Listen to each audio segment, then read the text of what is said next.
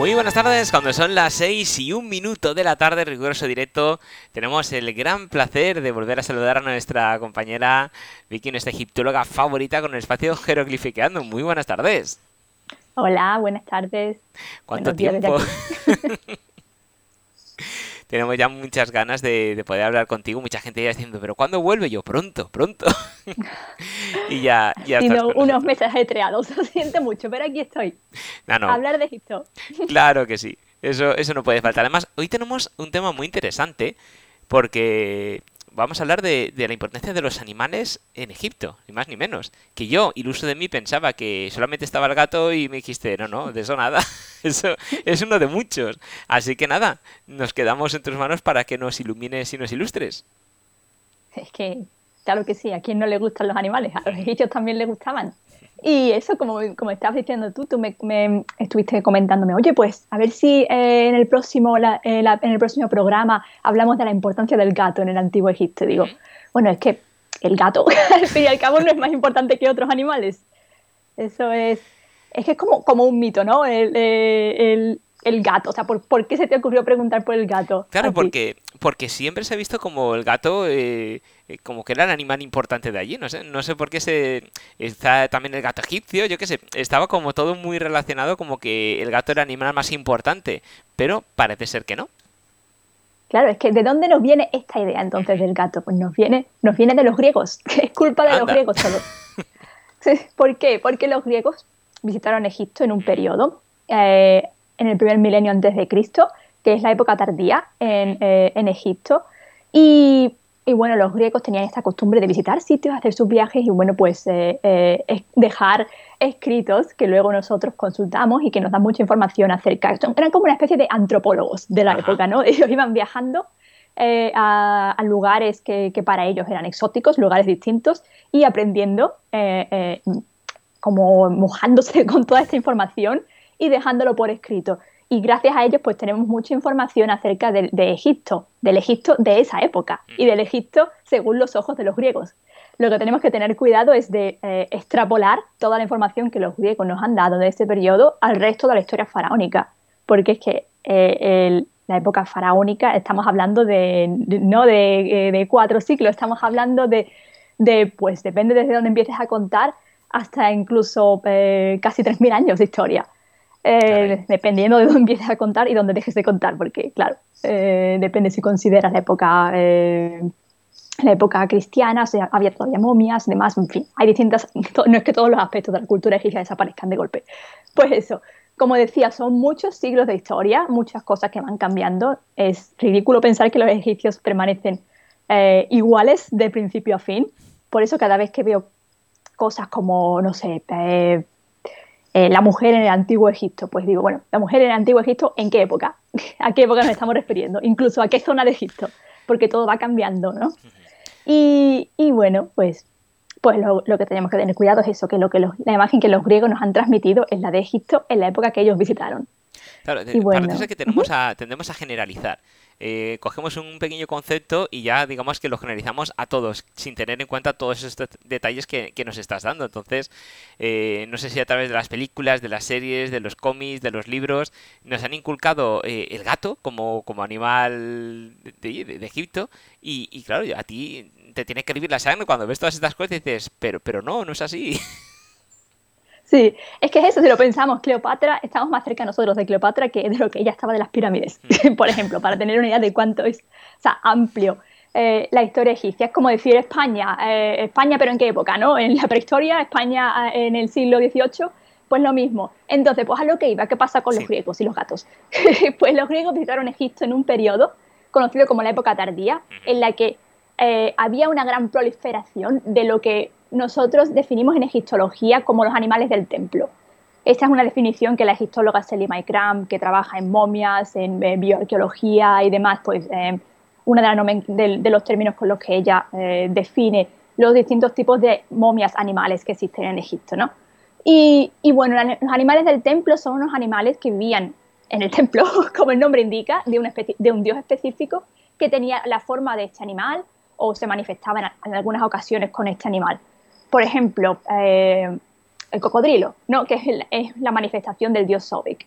pues en el templo, eh, en un templo dedicado al dios Sobek, eh, había, podían haber pues muchos cocodrilos, bebés cocodrilos, que vivían en el templo, que los sacerdotes pues, se encargaban de cuidar, y, y, bueno, pues estos vivían allí. Y cuando un peregrino visitaba, el visitaba el templo, pues solía en esta época, en, la época tardía, podía pedir, podía comprarle a un sacerdote uno de estos animales y pedir que se, que se momificase en, eh, nombre de esta persona y, ofrecerlo como ofrenda al dios Sobe. Pues así el templo se ganaba su, dinero, ¿no? Es como se iba manteniendo. En esta época eh, los templos se mantienen mucho eh, por donaciones de peregrinos, más, que, más incluso que por, por el, apoyo estatal, que existía más en épocas más antiguas. Es más es lo que digo, pues el, eh, el, patrocinio de los, de, los, de los, particulares, de los peregrinos. Ah. Y bueno, pues ellos pues decían, ok, quiero que me sacrificas un cocodrilo. Cogían al cocodrilo, eh, lo, pues lo sacrificaban y lo momificaban en honor de esta persona. Y entonces, pues por eso de esta, de esta época tenemos muchísimas momias de animales. Cuando veáis una momia de animal, en la mayoría de los casos va a ser no una mascota, sino un animal de estos de los templos sacrificado por un peregrino en esta época, época tardía. Y bueno, los griegos pues veían un montón de estos animales y un montón de gatos, porque evidentemente es uno de los, de los animales más fáciles de encontrar. Eh, y, están dedicados a varios dioses, dioses felinos, que es más fácil tener en un templo un gato que un león, por ejemplo, ¿no? Y entonces pues, pues, había, pues veían gatos por todos lados y decían, mira, los gatos son, son muy importantes en Egipto porque están por todos lados y siguen estando hoy en día en Egipto por todos lados, los gatos. Y es por ese motivo Vaya, curioso. Yo pensaba que era para pero mira, eh, nos has abierto ya un campo. Y bueno, has hablado del cocodrilo, pero hay más animales que tendrían un simbolismo en Egipto, por lo que veo entonces. Sí, sí, sí. Bueno, pues, eh, como digo, el cocodrilo, el gato, pues, los perros también. Depende del dios que haya que tenga la forma, pues distintos animales. Luego además también hay una cosa graciosa, que es que eh, cuando un peregrino pues pedía que se le... porque hay animales como digo, el gato pues será fácil de encontrar, incluso el cocodrilo, pero un halcón, por ejemplo, del, animal del dios Horus, quizás sea más difícil de encontrar. Así que muchas veces cuando vemos la momia de animal, pues por fuera quizás parezca, por, por las vendas, eh, la máscara que le ponen, parezca que va a ser un halcón, y luego cuando se analiza, pues, con radiografía, te das cuenta de que es un montón de, de, serrín, de arena, y quizás hay un hueso allí que quizás pues, es eh, un, hueso del animal que sea, o quizás no. Así que hay dos opciones. O los sacerdotes estaban engañando a los peregrinos diciéndoles, sí, sí, yo te voy a sacrificar aquí a un halcón fantástico para que tú se lo ofrezcas al dios Horus, y luego en realidad lo que hacía es poner un amasijo de cosas y ya, y si es un hueso que tenía por ahí de, de, de sobra del último halcón que asesinó, que, que sacrificó. y, y, bueno, y, o esa opción en la que el sacerdote engaña al peregrino para sacarse el dinero de forma fácil, que bueno, tampoco podemos culparlo porque como digo, hay escasez de ciertos animales y los templos se tenían que mantener. O podemos también pensar bien que en realidad el peregrino sabía que esto iba a ser así, pero por el principio de magia simpatética, por la que la forma de algo o la idea de algo vale tanto como lo que esa imagen representa. Por lo, por lo, tanto, si la momia parece un halcón, lleva una máscara de halcón, incluso tiene un hueso de halcón o una pluma o lo que sea dentro que, que, se refiere a este halcón, entonces eh, vale tanto como si fuese un halcón de verdad.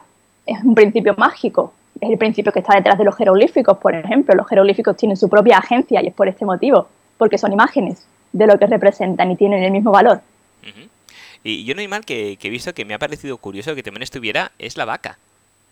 Ah, sí. Eso es otra cosa. Ya no estamos hablando de animales del templo en ese caso. Estamos hablando de otra tipología de animal. Eso es el, eh, la vaca es más bien un animal sagrado.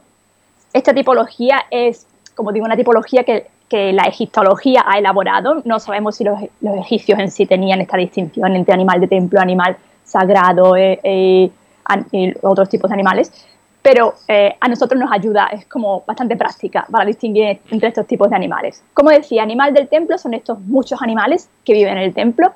Animal sagrado es un animal cada vez que vive en un templo y, eh, y está no asociado, sino que es la imagen del dios en específico.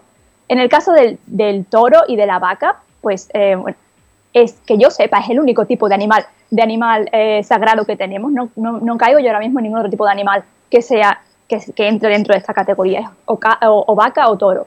Eh, el toro, empiezo por el, por el toro, que es más fácil, luego ya explico el sentido de la vaca. El toro es, eh, en distintos periodos se asocia con distintos dioses. Uno de los más importantes de estos dioses es el toro Apis. Si vais a visitar Saqqara, no, no debéis perder el Serapeum de Saqqara, que es, pues lo podéis visitar perfectamente. Es enorme, es impresionante y vais a ver pocas cosas así en ningún otro sitio del mundo. Luego además tenéis las teorías pseudocientíficas, porque los sarcófagos de los toros, porque eso es lo que Serapeum es, es una necrópolis, una, una serie de tumbas de toros. los sarcófagos de los toros son enormes, porque son sarcófagos de toros. Y entonces pues están las teorías pseudocientíficas que dicen, hoy que, que, había gigantes enterrados en estos sarcófagos. No, no son toros. Ese es el secreto. Y, bueno, la necrópolis del Serapeum es la, necrópolis de los toros, del toro Apis. Apis es como, es como digo, un, eh, dios que se relaciona con el toro. Luego, más adelante, en época, eh, en época griega, sobre todo, se, relacionó, se, fusionó con Osiris y se convierte en el dios Serapis, eh, Osiris Apis, Serapis, que es un dios de la agricultura. Se representa como un hombre con una barba y un, y un, y un vaso en la cabeza. Pues bueno, en la, época en la que es un toro, perdón, perdón, no sé si estáis escuchando a mi perro, Torin. Es que estamos hablando de animales y nos hablas del perro, que también tendrá su importancia y se quería imponer también. a este no lo vamos a sacrificar. En fin, pues, como decía, el, toro, el, toro apis entonces pues es, uno de estos animales sagrados. Se elegía uno cada vez, los sacerdotes hacían un viaje por Egipto, buscaban a un toro que tuviese una serie de características según los escritos griegos, o sea, esto es mucho más tardío, no sabemos, como digo, si siempre fue así, el toro debía tener eh, una, una, forma específica dentro de la lengua, una mancha en la lengua, otra mancha en la espalda, o sea, una serie de características. Una vez que diesen con el toro, el toro que tenía estas características, pues lo cogían, se lo llevaban al templo y allí pues el toro vivía una, vida pues, de, lujo. Eh, tenía su, su, comida cada día, su, su pasto para, para, correr, vivía como, como un dios. Eh, incluso se dice que tenía también su propio harén de vacas para él, para él solo, así que una vida fantástica. Cuando moría, sin sacrificios, por sí mismo, de muerte natural, este toro se momificaba y se eh, tenemos también las mesas, las mesas para momificar los toros, eh, toros apis, que son, pues, como digo, al tamaño de toro, y luego se enterraba dentro del serapeón, en su sarcófago, su sarcófago gigante, con toda la, pompa del funeral de, de, un dios, porque esto es lo que es. Se cerraba su tumba y ya está. Si vais al serapeón veréis las distintas tumbas por cada sarcófago, cada toro. Y ya pues a buscar el siguiente. Porque el proceso de modificación, de, en este caso del toro, eh, ¿es igual que el de una persona o es diferente o cómo, cómo, cómo lo harían? Pues no estoy segura de en qué consiste el proceso de momificación. Sí, considerando que tenemos, que hemos encontrado pues, mesas funerarias, pues no me extrañaría que fuese más o menos lo mismo que el, que el proceso de, de momificación de una persona. Nosotros no tenemos tampoco mucha información sobre el proceso de momificación en sí, en el sentido de que los, egipcios no solían escribir sobre esto, no, tenemos fuentes textuales que hablen de cómo, en qué consistía el proceso de, momificación, por lo tanto tampoco, tampoco tenemos fuentes que hablen de en qué consistía el proceso de momificación de todos. Lo que podemos saber es evidentemente estudiando las momias, viendo si los órganos estaban dentro del cuerpo, si se sacaban fuera, porque en cada periodo pues hay distintas técnicas. Así que específicamente no sé si hay estudios concretos realizados sobre los toros para ver si los órganos estaban en situ o si se sacaron, si el toro se sumergió en natrón, que es un, eh, un, tipo de sal, que es un componente en el que se sumergían los cuerpos para secarlos antes del proceso de momificación, durante varios días, 40 días. No sabemos, no, no sé si hay estudios específicos realizados. Seguramente no hay textos egipcios que hablen del tema. Y, y bueno, así que, es, así que eso. Mm, por cierto, me, me, me, doy cuenta de que no he, mencionado, no he hablado del sentido de las vacas. Sí, y, vamos con las vacas. el toro Apis tenía a su madre también. Y pues la, vaca, la, madre, la, vaca madre del toro también tenía su, pues, su sitio sagrado. En algunas épocas también se le, se, le, eh, se le dedicaba el culto a esta vaca, que era la madre del toro, Apis en específico. Y aparte de esto, la vaca también está relacionada con la diosa Ator, que es la diosa de, podríamos decir, para, para entenderlo de manera simple, un equivalente a Afrodita. En el mundo griego es la diosa de la belleza, de la maternidad, del amor. Eh, también es la diosa, puede, tiene un aspecto negativo, se puede convertir en una diosa eh, vengativa, de la, de la enfermedad y las pestes, la diosa Sekhmet, que es un lado también de, de Azor. la religión egipcia es bastante compleja. Hay dioses que se convierten en otros, dioses que son manifestaciones de otros. No es, eh, no es tan simple como decir, este dios es el dios de tal y este dios es el dios de otra cosa, porque están muy entrelazados entre ellos. Pero para simplificar se puede decir eso, que Ator es la diosa de la belleza, y la maternidad y el amor y la sexualidad. Estupendo. Bueno, pues eh, ya nos has mostrado la importancia de los animales en, Egipto y sobre todo hemos desmitificado que no solamente estaba el gato, que había, había muchos más como muchos, muchos creemos. Pues no sé si quieres añadir algo más, Vicky, antes de despedirnos. Pues no he comentado también que hay otro tipo de animal, otro tipo de momia animal que nos encontramos mucho más simple y es posiblemente el que todos tenéis en mente, la momia de las mascotas. Ah, eh, pues cierto, al hacer la distinción, claro, has hablado de animal de templo y animal sagrado y no sabía si había un concepto de, animal como mascota también allí.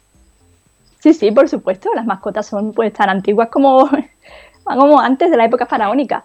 Tenemos evidencia de, perros domesticados como, como este hombre que escucháis ahora mismo ya desde, desde, el neolítico.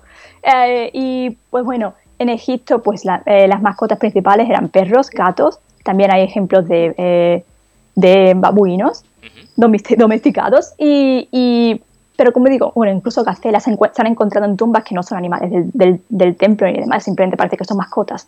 O, no, sé, no sé qué función tienen, pero no, pero no son animales sagrados, se entierran en, eh, en, tumbas como si tuviesen algún tipo de conexión con, eh, con un humano. Y, y, bueno, como digo, el perro y el gato, pues los principales. Tenemos, tenían nombres, que es bastante interesante. Un egipcio se enterró en su tumba con los collares de sus perros, pues para, eh, para demostrar el, cariño que sentía hacia estos animales. Tenemos un caso, ya que pregunta sobre el gato, un caso bastante eh, eh, divertido del príncipe Tutmosis de la dinastía 18. este hombre sería el hermano del faraón Akenatón, que creo que ya he mencionado en algún vídeo, un faraón que se convirtió en un hereje porque dijo que solamente había un dios, el dios Atón y se eliminó a todos los demás dioses, pues bueno, Tutmosis, Tutmosis su, hermano, tenía que haber sido el faraón, pero, por, pero murió antes, eh, murió en su, en su, juventud, así que nunca llegó al trono. Y tuvimos a su hermano Akenatón, que era Leoparda, como sabemos. Y eh, bueno, Tutmosis tenía un gato y cuando, cuando, era un, cuando era un niño pequeño y el gato murió, le, pues, el, príncipe posiblemente pidió que se le hiciese un sarcófago eh, eh, y todo a este gato. Y tenemos la imagen de este sarcófago con el gato representado y una inscripción funeraria dedicada a su gato, eh, en el que, pues, una inscripción como la que se le dedicaría a cualquier persona para que supere los peligros del más allá y, y tenga ayuda mágica y divina. además es gracioso porque el gato, que tengo que decir la gata en realidad, eh, tiene un nombre que es bastante, eh, bastante simple. Es Tamiut, que significa la gata, ah. simplemente. Se ve que es el nombre que pues, un niño pequeño decidió darle a, darle a su gata. ¿Cómo lo quieres llamar? la gata. lo lógico. y, ese, es su nombre. Porque si te fijas, Mew es además una onomatopeya. Es el sonido que los gatos hacen. Y esa es la palabra para gato en el antiguo Egipto, Mew. Curioso. Y no sé si será también un mito o no, de cuando se moría en este caso, pues a lo mejor un faraón y dentro de la pirámide ponía todos sus bienes y todas sus cosas, si coincidía que en este caso la mascota seguía viva, eh, ¿le hacían enterrar con él? Esa es una buena pregunta. Y te sé decir un caso en el que esto ha pasado seguro, y es en, eh, el, caso en el que la mascota se ha sacrificado y se ha enterrado con el faraón. Estamos hablando de la época eh, lo que se conoce como protodinástico, los primeros faraones de Egipto, en el que eh, tenemos casos de, bueno, es, un faraón, son varios faraones, o se, se hizo solamente en este periodo, no se vuelve a hacer en Egipto nunca, en los que varios faraones se entierran con su corte entera. O sea, se sacrificó a toda la corte, eh, reinas incluidas, personas con títulos nobiliarios, personas importantes, gente, enanos que se usaban en el entretenimiento de la corte, soldados, todos se sacrificaron y se enterraron con el faraón a la vez que, a la vez que él. No, eh, no sabemos por qué se hizo esto, porque en esa época no tenemos textos. bueno, hay textos, pero no están bien descifrados y no, eh, y no, no mucha información. Y sí, parece ser que se sacrificó al eh, a toda la corte del faraón para enterrarla con él. Y eso incluye también a, a, sus perros, que también están enterrados. Pero como digo, se hizo solamente en esta época y no se vuelve a hacer. Después si, si los perros que se encuentran, momias de perros, que son raras, la verdad, eh, se que se encuentran en tumbas, fueron sacrificados a la vez o se, o se, o se, enterraron en un momento después, pues ya no, no, tenemos información. Aunque me inclinaría a pensar que se enterraron pues, posteriormente, que no fueron sacrificados a la vez. O que quizás haya casos, casos específicos. Bueno, menos mal, si no menuda grande. En cuanto vieran al faraón enfermo, todo el mundo corriendo. Sí, sí, sí, no, no, no, solamente en esa época. Un tema muy interesante, quizás podríamos hablar de sacrificios humanos en algún momento. Bueno, pues si quieres, mira, podemos ya tener la avanzadilla del siguiente tema que tengamos con, contigo en el espacio de Jeroglifiqueando. Sí, un tema muy alegre, pero sí. Vamos. alegre y interesante a la par. Pues Vicky, ha sido un verdadero placer volver a encontrarte, volver a tenerte con nosotros. Y bueno, recordamos a nuestros oyentes que salvo que pase algo, pues eh, los jueves primeros de mes tendremos el espacio contigo a las 6 para que nos sigas iluminando y mostrando todo lo sobre la cultura egipcia. Muy bien, pues con ganas ya del próximo. Estupendo, muchísimas gracias Vicky. Muchas gracias. Hasta luego. Adiós.